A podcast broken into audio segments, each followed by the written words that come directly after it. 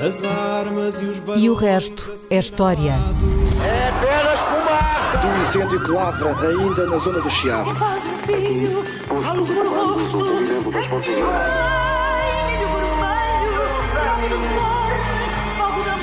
Quer transformar este país numa ditadura.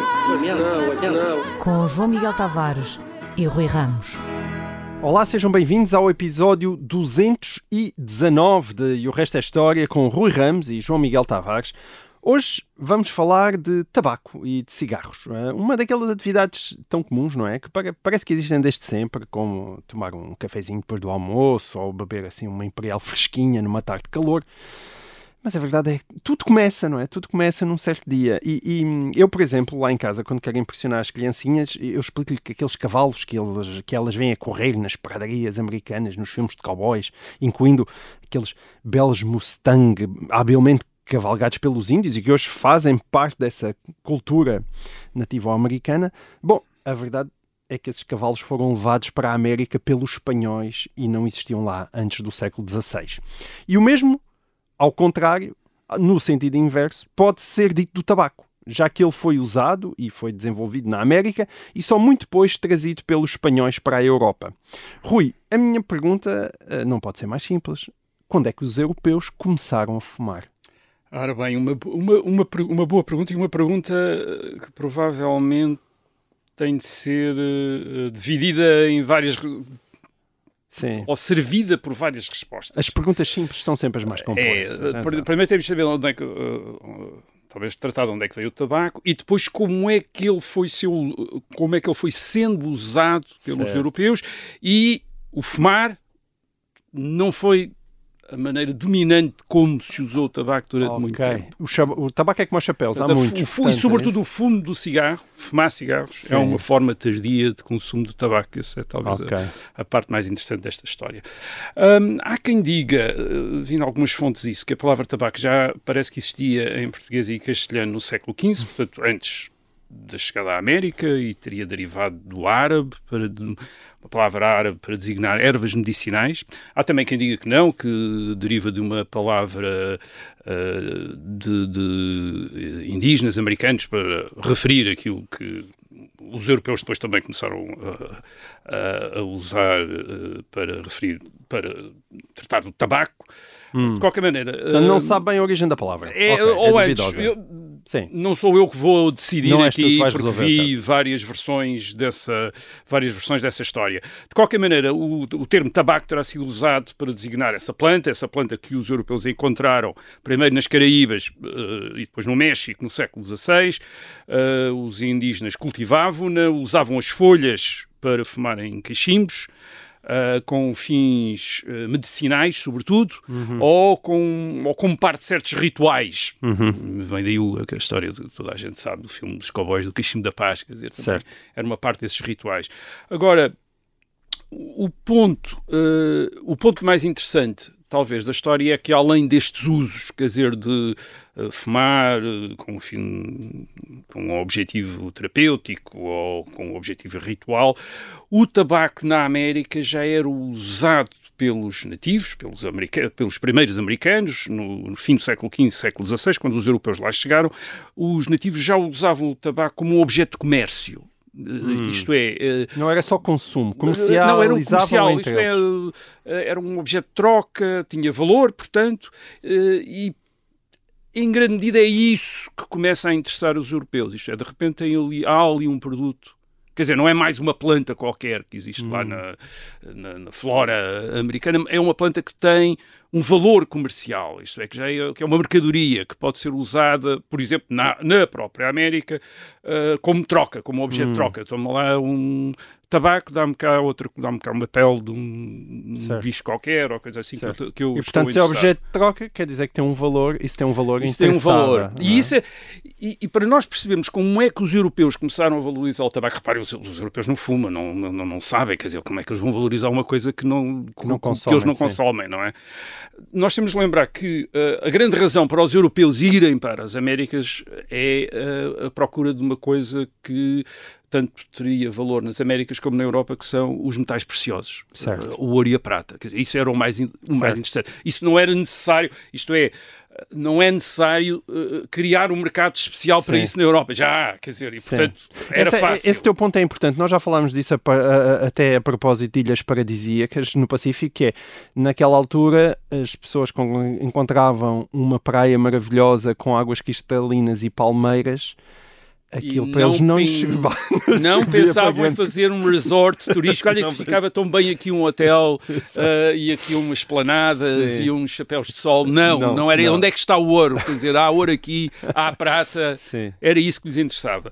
Uh, claro, à Igreja interessava evangelizar as populações, aos reis europeus, como o rei de Castela, interessava que os, os nativos uh, reconhecessem a sua, su- a sua sobera- soberania, mas mesmo tudo isso era preciso viabilizar isso, era preciso financiar isso, era preciso criar negócio. E claro, quando havia ouro e prata, o negócio Era estava fácil, feito, sim. mas de outra maneira era necessário, como por exemplo no caso do, do, do Peru, do México, prata aí encontra-se.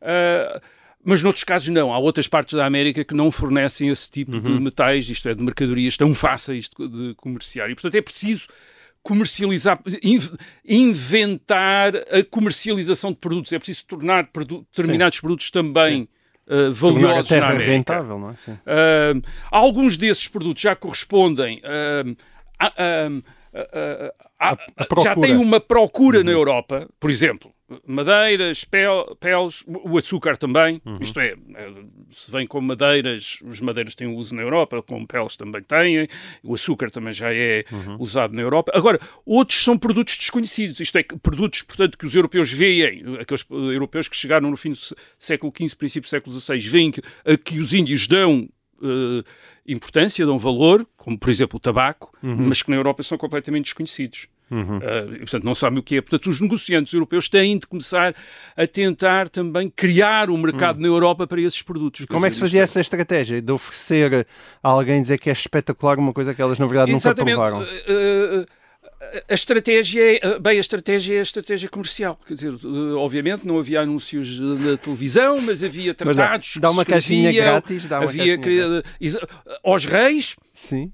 Isto Ah. é, dar, dar enviar, eh, aliás, uma parte das histórias é essas, quer dizer, eh, enviar eh, amostras aos reis e dizendo que têm fins Medicinais. medicinais e de repente o rei sofre, ou o rei, ou a rainha, ou alguém da família real, sofre de uma coisa Uma qualquer, maleita, uma enxaqueca ou coisa assim, experimenta fumar um bocado de taba- tabaco e, co- e começa a correr a notícia que o rei, a rainha ou quem quer que fosse, nunca mais teve enxaquecas, ficou Certo. curado. E depois Dentro alguém... daquela lógica que era nos, nos salões nobres que as modas se criavam, Sim, é? dentro da corte, nas cortes. Uhum. eh, a nobreza vem da corte depois para os seus palácios e castelos no campo e traz aquelas modas, aquelas eh, coisas que viu funcionar no Palácio Real. E depois há sempre um, um clérigo ou um médico que escreve um tratado sobre o, Uhum. Uso. eh, o produto, a dizer que tem estes efeitos, fantástico, cura isto, cura aquilo, cura aquilo outro, quer dizer, e, de repente começa-se a criar ali um interesse e que faz com que já valha a pena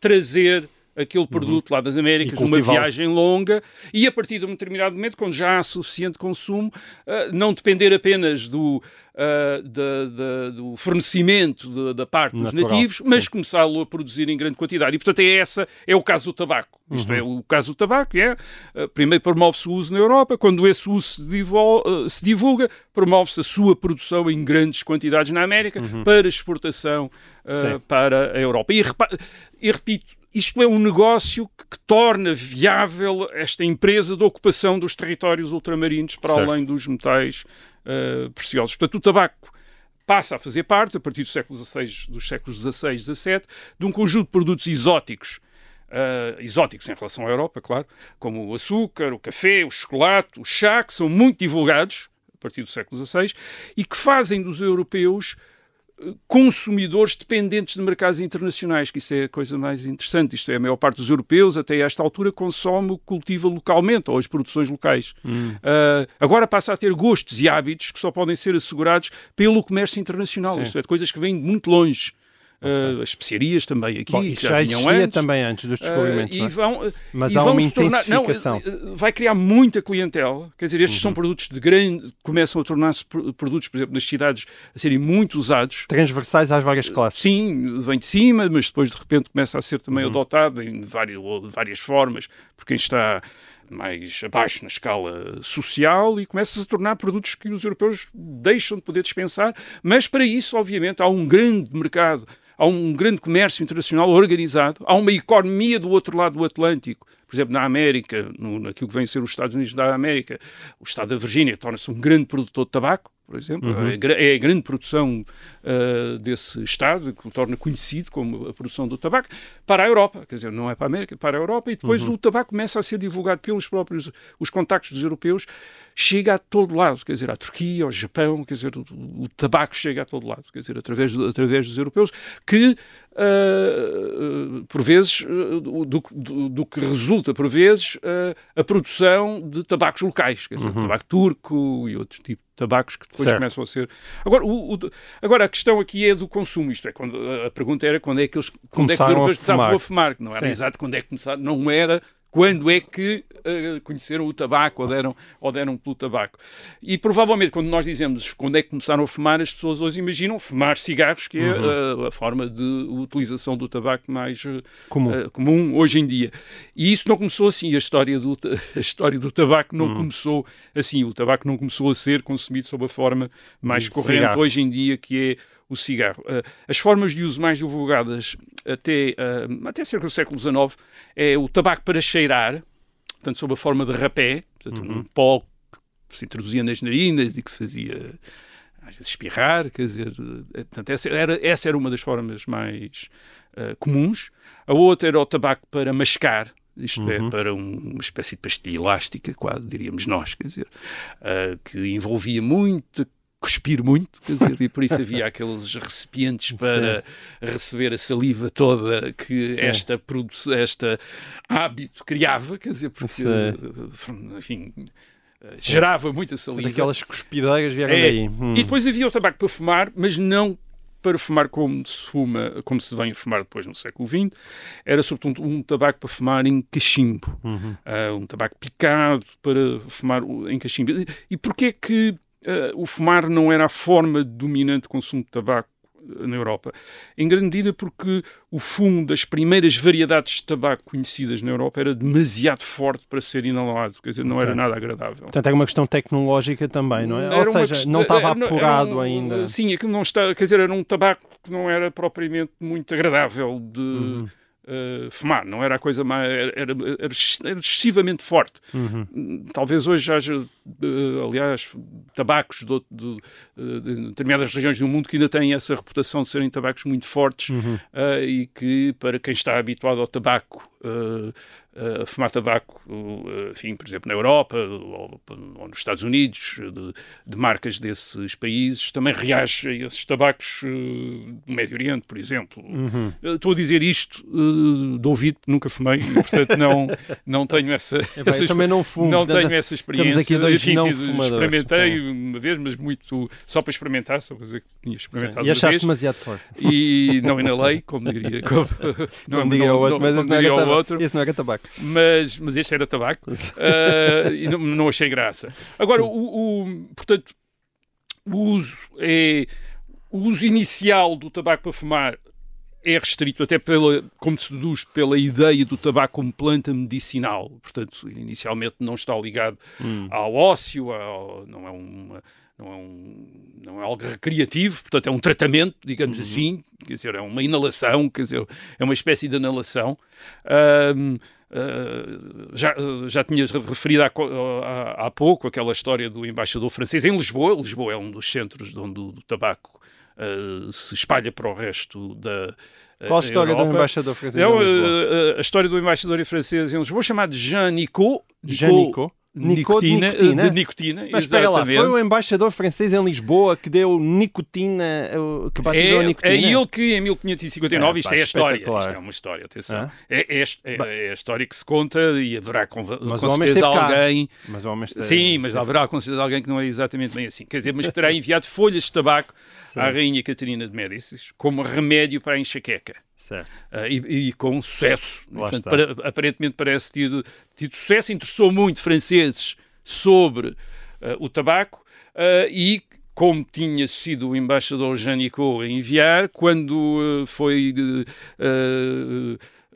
localizado ou, ou- ou- ou- finalmente Sim, detectada a substância reconhecida essa, essa substância química principal do tabaco, chamaram-lhe nicotina, em homenagem ao Nico, embora houve, houvesse outros franceses a disputar isso, a dizer que eles é que tinham sido. Mas não eram Portanto, chamados Nico- também eram chamados Nicos? Não eram chamados também não era, Nicos. não. Ah, Nicotina, portanto, a nicotina vem do. Esta aqui vem do, do vamos dar ao Jean Nicot, Sim, embaixador, em. Portugal, É uma história demasiado boa É, para, nós afastarmmos, arriscarmos aqui. Mais uma história gloriosa desta Portanto, a nação. resposta, eu tenho estado a responder longamente a esta, a esta à tua pergunta, portanto, a resposta poderia ser, portanto, é no século XVI que os europeus começam a experimentar a fumar tabaco, como os indígenas americanos já fumavam há, uns, há umas centenas de anos.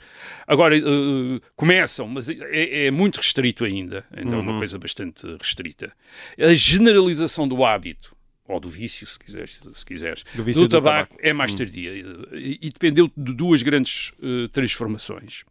Uma é a produção a partir do século, sobretudo a partir do século XVIII, de tipos mais leves de tabaco, como o tabaco da Virgínia na América do Norte, Hum. uh, cujo fumo era mais aromático e mais fácil de, de inalar, quer dizer, e, portanto, isto é, é na, é na Virgínia, na América do Norte, o tabaco da Virgínia, que se uh, cultiva e apura este tabaco que já não provoca o que provocaria talvez aquele esforço enorme de inalação do uh, tabaco original. Portanto, Certo. é este tabaco aromático, uh, tratado de uma maneira especial para ser Certo. agradável de fumar. Portanto, a partir do século XVIII, Hum. fumar tornou-se algo que era, enfim, mais confortável do que Sim, e mais uh, prazeroso, não é? Sim, certo. Outra E depois vem o cigarro, não é? Exatamente. A outra é o consumo do tabaco sob a forma do que nós chamamos de cigarro. Uhum. Uh, isto é o tabaco enrolado numa folha de papel especial e que se divulga sobretudo a partir da segunda metade do tal século XIX, A onde sério? quase todas as coisas Até verdadeiramente começaram. Até o Eh, cigarro. isso começou no acontece. século não, o XIX. ci- o cigarro não começou no século XIX, mas Certo, a sua mas grande divulgação sim. começou quando nos Estados Unidos, vamos sempre também eh, a ter aos Estados, ao século XIX e aos Estados Unidos, Sim. em 1880, um senhor chamado James eh, Bonsack inventou a máquina de enrolar cigarros. Ah, ok. Ah, até aí, Industrialização, portanto. Portanto, as fábricas, havia fábricas de cigarros, mas havia cigarreiras, quer dizer, pessoas mão, que faziam pois. à mão Mas os isso- cigarros. Isso são charutos. Sim, Ah, sim. não eram charutos, eram cigarros. sei, eu eram sei. cigarros. Isso o charuto é outra coisa. Eu sei, eu sei, mas é eu- eu estou a dizer que são isso- folhas enroladas. Eu sei, mas estou a dizer que esse empenho só se justifica para o charuto. Ou seja, Hoje o empenho. E por isso é que o preço do charuto é, que é muito mais Hoje em caro do dia, que sim, hoje em dia. isso é- o, o é ser mais enrolado, mas, são folhas, é Eu uma arte eu diferente do que este. Do Sim, que este. O, o- um cigarro, nas fábricas de, onde o cigarro era enrolado à mão, um operário produzia 4 cigarros por minuto. Pois, 4 lá cigarros por minuto. A máquina de Bonsac, a partir de 1880, permite produzir 200 cigarros por minuto. 50 vezes mais. O, que, o que é que isto quer dizer? Portanto, com o cigarro, o que é que, Se o que, é que tornou- acontece? se tornar 50 vezes mais barato. Exatamente. O que é que acontece com o cigarro? Portanto, torna-se muito mais cómodo de fumar. Aliás, o cigarro é muito mais fácil de acender e, e de preparar do que o cachimbo. Por exemplo, o cachimbo, quer dizer, tem de estar ali a picar, depois Uhum. acender várias vezes, como já devem, eh, todos os nossos ouvintes que viram Que alguém nós, que não a, a fumar cachimbo devem ter visto que aquilo é uma operação que começa, recomeça, etc. Enquanto Tem um ritual. com o isqueiro ou com um fósforo, um, um cigarro, em princípio, não sei o que haja, muito vento, acende-se eh, muito facilmente. E depois, claro, como disseste, muito mais barato. Certo. Isto é uma coisa muito mais barata. Agora, o cigarro ainda precisou de um outro meio para se divulgar, mas se calhar temos de deixar Sim. isso. Deixa-me para- Exatamente, o para nosso a tempo chegou, chegou ao fim e, portanto, quem quiser saber eh, qual é que foi o momento decisivo da divulgação do tabaco em forma de cigarro, vai ter que esperar pela segunda parte deste programa, mas não tem que esperar muito que nós eh, voltamos rapidamente. Até lá.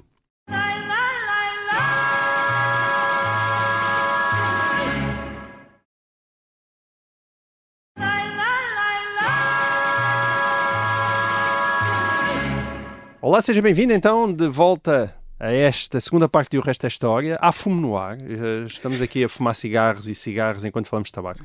Não, não estamos nada. Mas então, mas estávamos a chegar à parte do cigarro. Quando é que foi então esse momento de divulgação planetária eh, desse vício? Do cigarro. Do cigarro e do vício que o acompanha.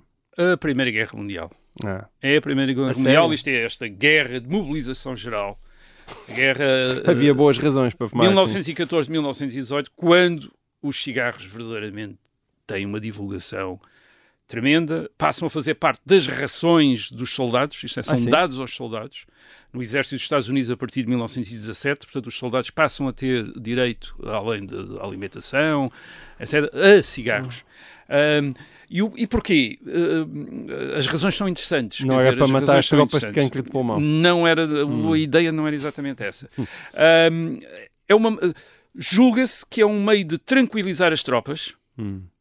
Uh, nós estamos, a- uh, estamos a- na frente ocidental, sobretudo a frente ocidental, durante a Primeira Guerra Mundial, é uma guerra estática, é a famosa Guerra das Trincheiras, quem viu ao Oeste nada de novo no princípio deste ano, salvo erro, uh, tem uma ideia disso, e, e se quer- uh, e também quem viu também o uh, uh, ao Oeste nada de novo terá visto que entre operações há grandes períodos em que basicamente Não acontece nada. não, faz nada, não se faz nada. Isto é, vigia-se, está-se a vigiar a fronteira, está-se a ver. Isto é, e o que é que os soldados fazem durante esse tempo todo em que estão ali à espera? Quer dizer, portanto, eh, fumar era um meio, julgava-se que de tranquilizar as tropas. Hum. Eh, era também uma forma de socialização fácil. Isto é, por exemplo, entre tropas de várias nacionalidades que estavam do mesmo do lado cigarrinho. Troca do- as pessoas não falavam francês, eu não- um, não falava francês, outro não falava inglês, etc. Mas uh, cigarrete, cigarrete, quer dizer, toma Sim. lá cigarrete, dá cá cigarrete, e, e estamos ali a fumar os dois, e é uma forma socializada. De repente Uhum. há uma, uma comunhão, quer dizer, que se estabelece entre tropas que Certo. de outra maneira não se entenderiam, e por outro lado, os, os cigarros depois também começam a ser usados como moeda pa- para, uh, nas trincheiras para quem uh, quer um botão, uh, o outro tem um botão que ele perdeu na farda, toma lá dois Hum. Cigarros, dá-me o botão, quer dizer, e portanto torna-se também uma moeda informal Hum. nas próprias uh, tranche- Mas, trincheiras. mas segundo vimos no filme, também é bom para treinar a pontaria do outro lado. Exatamente, havia aquela ideia que era o, havia uma história curiosa da, da Primeira Guerra Mundial que era a, a terceira passa, era a passa mortal, quer dizer, quando alguém acendia um cigarro, Ah, distraídamente, quer dizer, não percebendo que está ah, ah, que pode ser visto pelo inimigo do outro lado. Sim. E portanto havia aquela ideia que puxava a primeira passa, portanto a brasa na ponta do cigarro acende, Sim. aí chamava a atenção do atirador do ah, adversário, depois puxava a segunda passa, o at- atirador adversário acertava a pontaria imediatamente e à terceira passa levava um tiro. Quer dizer, e portanto havia a terceira passa, portanto aquela terceira, a ideia da terceira passa mortal, quer dizer, para quem não fumava no sítio certo. Certo. Quer dizer, era preciso estar um bocadinho abrigado. Mas sim, mas era um meio de passar os longos períodos de espera, de vigia, de pausa entre operações naquela guerra estática ah, ah, das trincheiras. Isto era de tal maneira que o general Pershing, que é o comandante em chefe do exército americano durante a Primeira Guerra Mundial, o Pershing, em 1917, eh, é-lhe atribuído um dito, eh, mais uma, mais uma vez é, enfim, pode ser lenda, eh, em que ele diz que para ganhar a guerra os cigarros são tão importantes como as balas. Quer dizer, isto é, as tropas precisam tanto de balas, de munições, como de cigarros para passarem o tempo. O que quer dizer que em, em muitos países, por exemplo, nos Estados Unidos, em Inglaterra, há campanhas de fundos durante a Primeira Guerra Mundial para ah, enviar cigarros para a frente de combate. Isto é, para enviar cigarros para os soldados. Ah, para alguns até era uma campanha com uma boa intenção. Diziam, bem, enquanto eles estão a fumar, não estão a beber. E, portanto, é melhor ou, fazer outras coisas. E, Sim. portanto, é melhor... ah, portanto, é uma maneira até... enfim, o fumo, o fumo do cigarro, o fumar o cigarro até é uma coisa decente. Quer dizer, para Certo. eles fazerem, em vez de estarem a fazer outras coisas menos... ah, o, que é que isto quer dizer? Isto quer dizer que... Agora, isto são estimativas. E, portanto, há historiadores têm, esta estima, que têm estes números, haverá outros historiadores que têm outros, mas vou dar um, um, ah, um- um- alguns Algu- deles, Alguém estudou alguns deles a dizem que 96% dos soldados britânicos passaram a ser fumadores durante o serviço militar. Bolas. E, portanto, 96. Isto é quase toda a gente passou a a gente, fumar. sim. Isto é, passou a fumar. Portanto, o- os milhões de soldados desmobilizados da Primeira Guerra Mundial eh, franceses, Tá. eh, americanos, enfim, toda a gente, Estavam alemães, todos etc. viciados. não é? Quan- quan- são, vêm da guerra, entre outras coisas, viciados eh, em tabaco. Ah, ah, e viciados em cigarro. No cigarro, que substituiu as antigas formas de usar tabaco, como, for, como o tabaco para, para mascar ou o tabaco para cachimbo, etc. Isto é o cigarro imposto mesmo. Por exemplo, Sim. em Inglaterra, em 1919, 50% do consumo do, do tabaco já se faz sob a forma de cigarro. Uhum. Ah, ah, o- nos Estados Unidos há números mais eh, precisos em que o cigarro passa de 7%, portanto, uma coisa residual, para 20% do consumo de tabaco só entre 1914 e 1920. Portanto, em Pois, 100 anos. seis- Em 6 ah, anos. o- em 6 anos, Sim. o, o- o- o Tá. cigarro. Triplica o consumo. cu- Curiosamente, isto não se passa assim exatamente em todos os países. Hum. Por exemplo, na Alemanha, o charuto continua a ser uma das formas principais de fumar. Uh, e na Rússia, por exemplo, o cachimbo também. Hum. Quer dizer, portanto, o cigarro é muito Estados Unidos e os países sob a influência ou contacto direto com a América, como a França, Certo. enfim, e depois os outros países todos, Hum. à medida que o- o- a influência americana aumenta. Portanto, a melhor resposta à pergunta de quando é que os europeus começaram a fumar é esta. Portanto, os europeus começaram a experimentar o tabaco no século XVI, mas durante muito tempo o uso do tabaco foi sobretudo mascar, cheirar, e um bocadinho mais secundariamente fumar e, e de cachimbo, e foi de facto na primeira metade do século XX que fumar cigarros se tornou um fenómeno maciço na Europa Hum. e nos Estados Unidos. Foi então que apareceram as grandes marcas de tabaco, que vinham a dominar a Sim, publicidade mercado de em publicidade. meados sim. do, eh, do século XX. Pa- eh, fumar passou a estar associado às pausas, por exemplo, às pausas de trabalho nas fábricas. Uhum. É, quando há pausa de trabalho, fuma-se um, um cigarro. Há a vida social urbana, o café, o, eh, o salão. No salão Uhum. havia, as salas, havia até salas de fumo. É um instrumento, o cigarro passa a ser um instrumento de socialização, marcar a passagem da, a passagem da infância para a idade adulta, começando a fumar, a fumar cigarros. Ah, é um fator de socialização, partilha-se cigarros, quer dizer, é uma coisa que se partilha, quer dizer, Sim. partilha. Ah, Masculinidade, isto é, está associado Sim. ao homem, quer dizer, um homem fuma. Ah, embora no- no- a partir dos anos 20 ah, ah, as, as marcas de tabaco começassem já a, a- a ter como alvo também o público feminino, Feminino, sobretudo sim. nos Estados Unidos, começaram também a fazer publicidade e a tentar associar o cigarro aos estilos de vida urbano, sofisticado, Sim. com marcas e Aí a sabores, publicidade é etc. brutal nessa altura. Sim. Portanto, aquilo que se calcula é que eh, nos anos 50 do século XX nos Estados Unidos, eh, mais de metade eh, dos homens, e penso que até quase todo, para aí 80% dos homens adultos, e um quarto das mulheres já eram fumadores. Eh, regulares, quer dizer, eram fumadores. Eh, a importância do tabaco era tão grande que no pós-guerra, em 1947, no Plano Marshall, o Plano Marshall incluía fornecimento de tabaco americano à Europa. Isto é, considerou-se que era uma coisa fundamental para os europeus e o valor do tabaco que foi fornecido à Europa ao abrigo do Plano Marshall eh, terá sido o equivalente a um terço da comida. Bem, Quer dizer, isto é a Não. ideia da importância do tabaco. Uhum. O, o tabaco, os cigarros. ah, ah, ah, reparem até aquela mitologia, quer dizer, um, ah, o indivíduo vai ser fuzilado, Sim. tem direito a um último cigarro. Dizer, de repente cria-se aquela ideia. O cigarro é, o, é uma coisa fundamental, a última coisa que uma pessoa faz, quer dizer, de- ou que tem Antes direito, a, ou que tem direito uh, a fazer.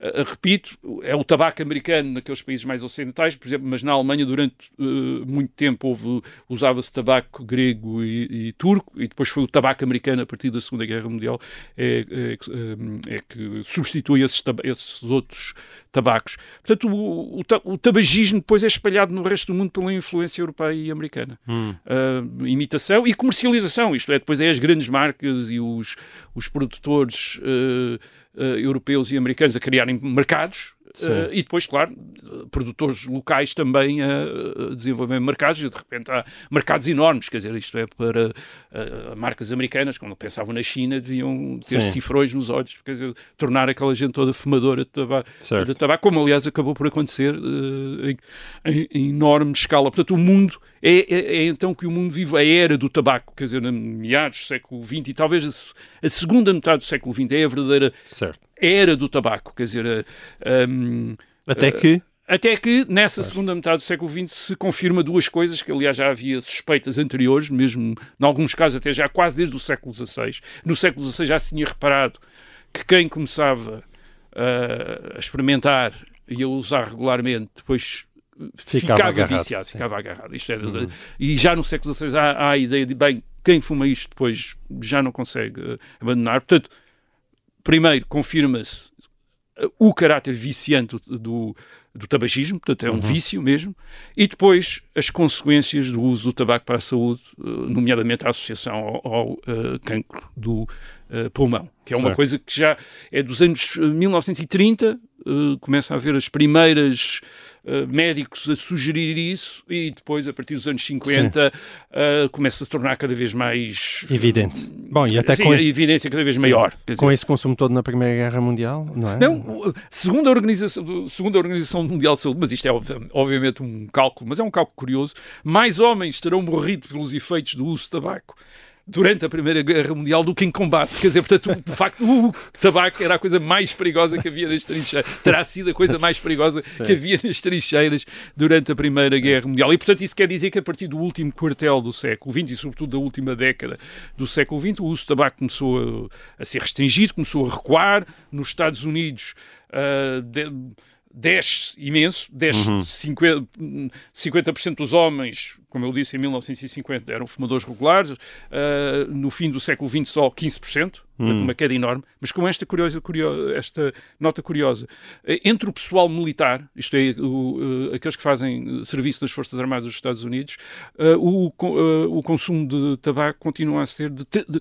32% continuam a ser consumidores. Pois. Isto é, Hum, esta é dobro, associação sim. entre a guerra e o cigarro. E aparentemente até há estudos que indicam que o, o consumo de tabaco dos soldados americanos terá aumentido- aumentado no Iraque e no Afeganistão. Durante as Portanto, guerras, isto sim. é a- A esta ideia da Sim. guerra e do tabaco e, e- do tabaco como um tranquilizador, como algo para, eh, Sim, enfim, para acalmar durante eh, eh, as E nós pausas de operações militares. aquelas imagens no Vietnã, não é? Que até alguns tinham no capacete que Sim. colocavam um maço de um cigarro, maço de não cigarros é? no capacete, sim. que depois era usado na publicidade, que eu acho Sim. que havia alguma marca que tinha isso, que Sim. tinha isso num capacete americano. Com, Ah, hoje, a maior parte dos fumadores está no, ah, no resto do mundo, isto é, sobretudo nos países pobres, ah, Uhum. o que dá que nas estatísticas são de facto os mais pobres os que fumam mais, o que terá também contribuído de alguma maneira para desprestigiar um bocado ah, o, A imagem do tabaco a como imagem correspondente tabaco, a um determinado estilo a um de vida. estilo de vida sofisticado e Sim.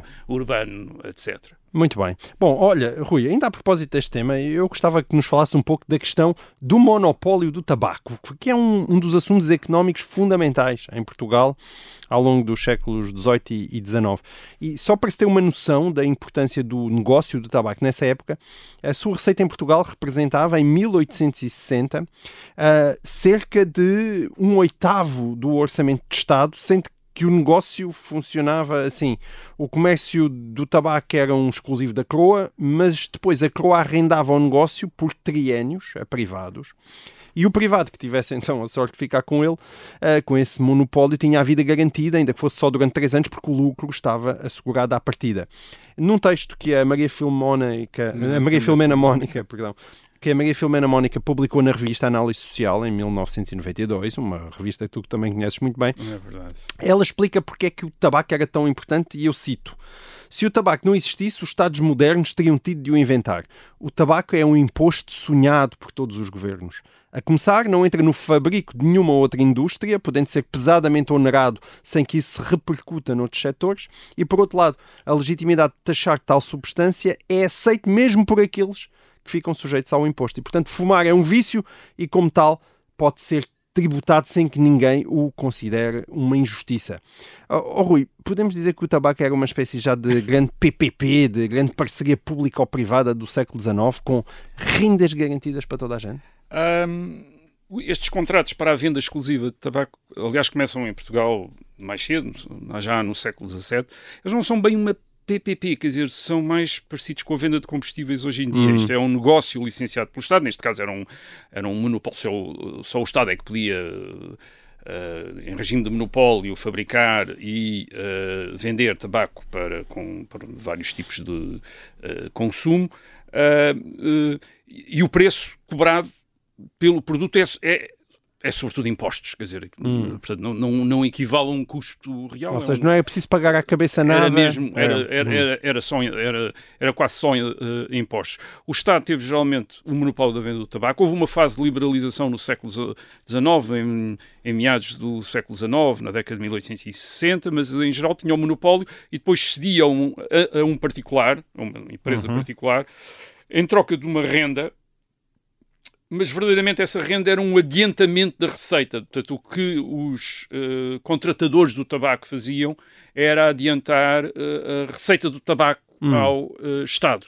E, outra coisa mais, eh, que depois, claro, como o negócio era ótimo, o Estado podia, os governos podiam eh, juntar-lhe outras condições. Uma delas também era esses contratadores de tabaco facilitarem empréstimos ao Estado.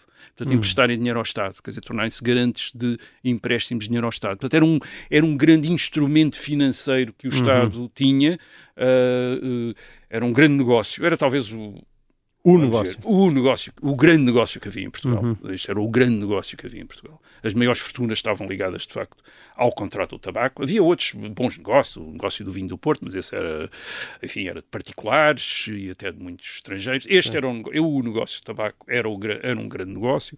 A questão do contrato do tabaco, isto é, do contrato do monopólio do tabaco, foi essencial nas guerras liberais de 1832-1834. Foi essencial na queda da monarquia em 1910. Foi essencial na queda da Primeira República em 1926. E E o que é que eu estou a dizer? Sim. Em todos estes momentos, em todos estes momentos de conflito político, de revoluções, eh, estas, estes conflitos e estas revoluções foram acompanhados de, de discussões sobre o monopólio do tabaco. Da disputa do contrato entre grupos rivais, Hum. Uh, uns estavam de um lado e outros estavam do outro, de suspeitas de corrupção dos políticos pelos grupos que disputavam o, O monopólio. o monopólio do tabaco. Portanto, a imprensa em 1910, em 1926, e Ainda em 26, 26. em portanto, 26, em século passado. 26 há uma a disputa é sobre o, regime dos tabacos, quer dizer, isto é, vai ser explorado diretamente pelo Estado ou vai ser concedido em monopólio Uhum. e ambos os lados, quer dizer, da, da discussão se acusam um, ao outro de corrupção, de interesses Uhum. sinistros, etc. Uh, Como um, uh, uh, um participante dessas discussões aí de 1900 1906, 1910 diz, uh, ele dirá mais tarde, ele de facto não sabia nada se eles estavam, se o outro lado era corrupto ou não era corrupto, mas aquilo era facílimo acusar os outros de corrupção, Sim. porque o contrato do tabaco envolvia valores tão grandes e era um negócio tão grande que era muito fácil levantar suspeitas em relação ao contrato do tabaco. Portanto, algumas dessas suspeitas até terão sido provavelmente absolutamente gratuitas eh, e levantadas até cinicamente por quem sabia que verdadeiramente não havia nada de especial, mas eh, valia a pena levantar porque as pessoas acreditavam. Se seja, ah, o governo vai conceder o contrato de tabaco ao senhor fulano porque o senhor fulano paga aos ministros, etc. Pronto, as pessoas acreditavam. Certo. Era assim. Portanto, o negócio, era, o negócio era muito grande, tinha feito muitas fortunas, etc.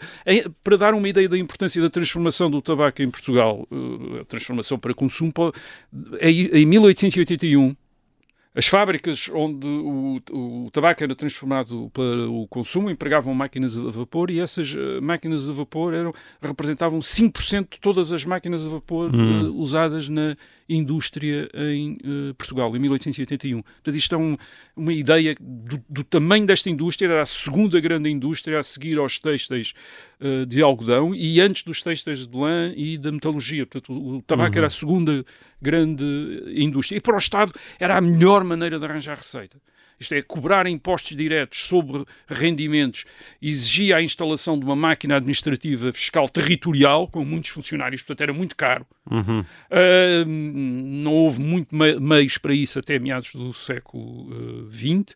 e, pelo contrário, os monopólios de produtos de grande consumo eram muito fáceis. Porquê? Porque eram as uh, empresas concessionárias que estavam interessadas em fazer a vigilância. Portanto, Sim. o Estado não tinha tantas não tinha a despesa de uh, tinha Uhum. apenas de, de obter a receita, isto é, de calcular mais ou menos a, a- a receita e depois deixava, uh, digamos, a cobrança uh, para estes, para estes, para estes uh, uh, privados. Aliás, isto De- não era só Deixa-me Portugal. interromper-te aí, porque o nosso Ah. cigarrinho em FM chegou mesmo ao fim.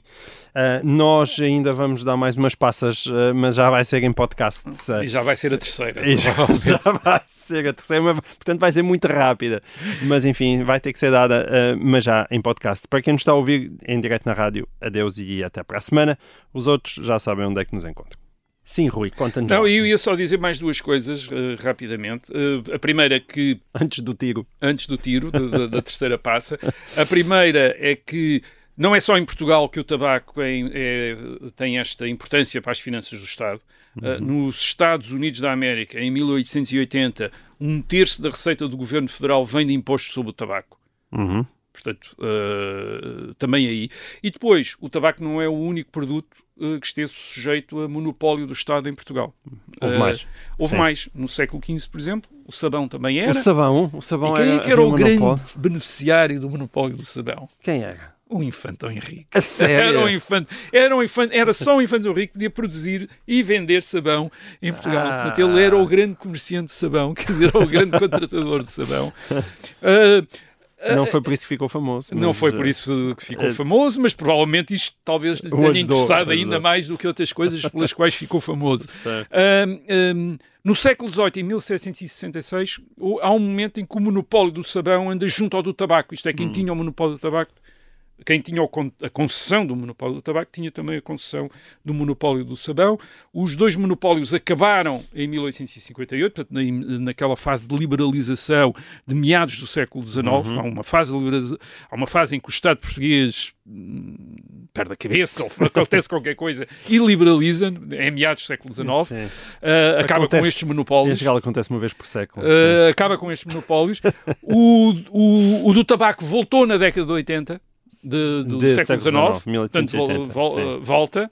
Mas o do sabão acabou para sempre. Portanto, Ah. acabou o monopólio do sabão, embora depois, claro, com o tamanho do mercado português, uh, o que é que acontece? Acontece é que uh, acaba por haver três ou quatro fabricantes que dominam mais ou Uhum. menos o mercado, quer dizer, mas, enfim, mas isso era, uh, era, era, era inevitável com este, com este tipo de mercado. Aliás, era uma das razões pelas quais o Estado justifica, a partir dos anos 80 do século XIX, a reposição do monopólio do tabaco. Era que, na prática, já, enfim, já havia dois ou três fabricantes que já estavam a dominar completamente o mercado e a funcionar Certo. quase em, em regime, enfim, não era de mo- monopólio, mas oligopólio, quer dizer, Oligopólio, e, e, portanto, que o Estado queria também ter uma receita, ah, queria também ter uma receita maior do que aquela que obtinha apenas pela, ah, pelo Hum. imposto sobre os rendimentos dessas, dessa ativi- ah, atividade. Portanto, isto foi um, enfim, era um, foi um argumento usado no Parlamento Uhum. também para defender o, o restabelecimento do ah, monopólio do, ah, do tabaco. Mas, enfim, é, é a história do tabaco.